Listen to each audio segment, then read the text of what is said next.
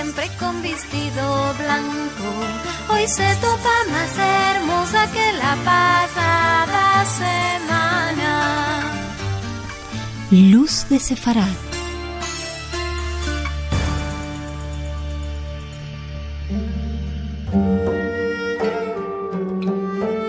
Hablamos en sefardí, una lengua de base medieval a la que se ajustan palabras de las lenguas y dialectos de las ciudades donde los sefaradí moraban. Y hoy en Luz de Sefarad continuamos recordando el holocausto, la Shoah, y vamos a sentir un testimonio sobre el tema de la comunidad judía sefardí de Saloniki, Salónica, en Grecia, y después sentimos la nana de Salónica que interpreta Mónica Monasterio. En el momento de la ocupación almana, en Saloniki había unos 50.000 judíos.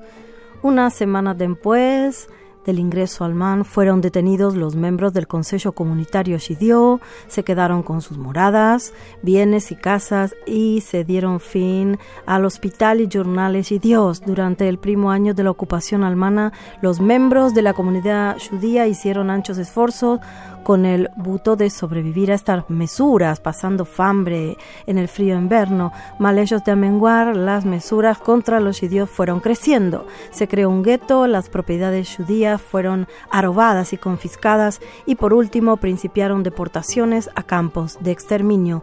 El 11 de julio de 1942 se ordenó a 9.000 judíos de entre 18 y 45 años presentarse en la Plaza de la Libertad, donde sufrieron públicas a lo largo de un sábado, un Shabbat de mucho calor bajo el sol.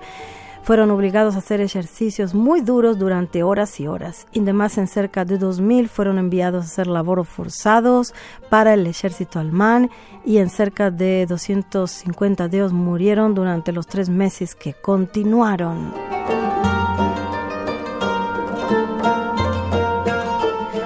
La comunidad judía tuvo que pagar un fuerte resgate de moneda por los hombres. Tuvieron que vender a la municipalidad el predio del cementerio que contaba con 500 años de historia.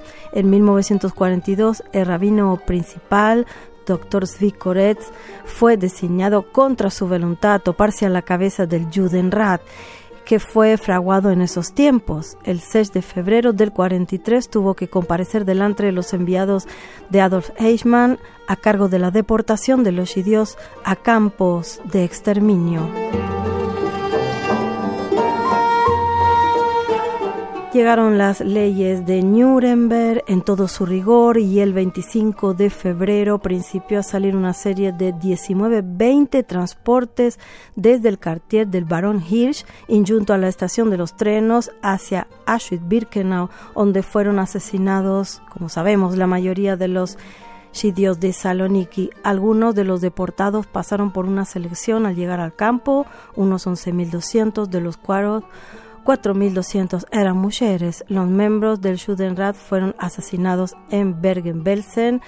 Los que contaban con ciudadanía extranjera, especialmente española, pasaron por el campo camino a España. Al fin de la guerra quedaban con vida soltanto unos 2.000 sitios en Saloniki de una enfloreciente y rica comunidad.